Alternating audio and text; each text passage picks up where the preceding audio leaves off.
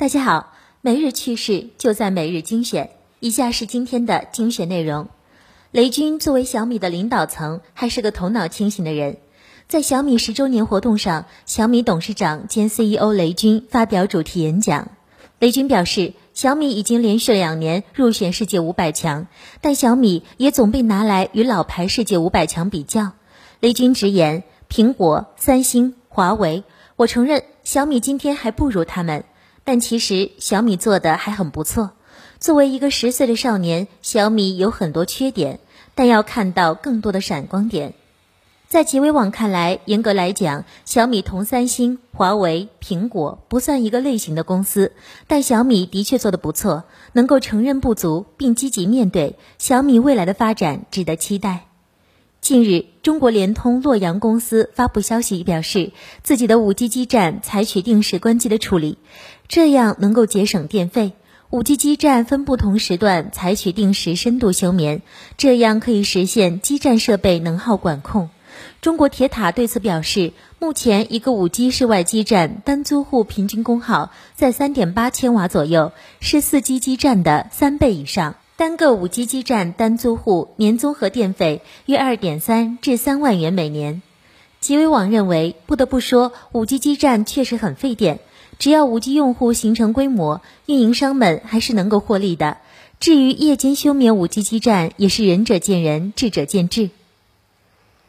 对于收购 TikTok，微软的大部分员工都反对。美媒商业内幕当地时间八月十日报道。该媒体获得一份被泄露的微软内部讨论，二百五十名公司员工对是否应该收购 TikTok 投票，其中百分之六十三的参与者表示反对，百分之十八支持，百分之十九回答不确定。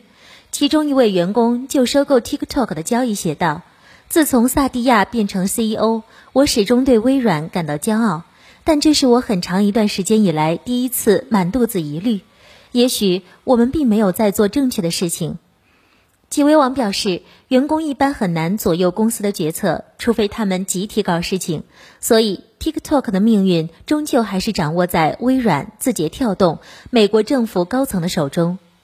新冠肺炎疫情期间，吃饭摘下口罩是必须的。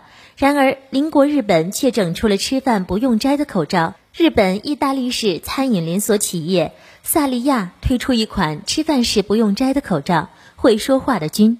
打算本月下旬在店内免费提供。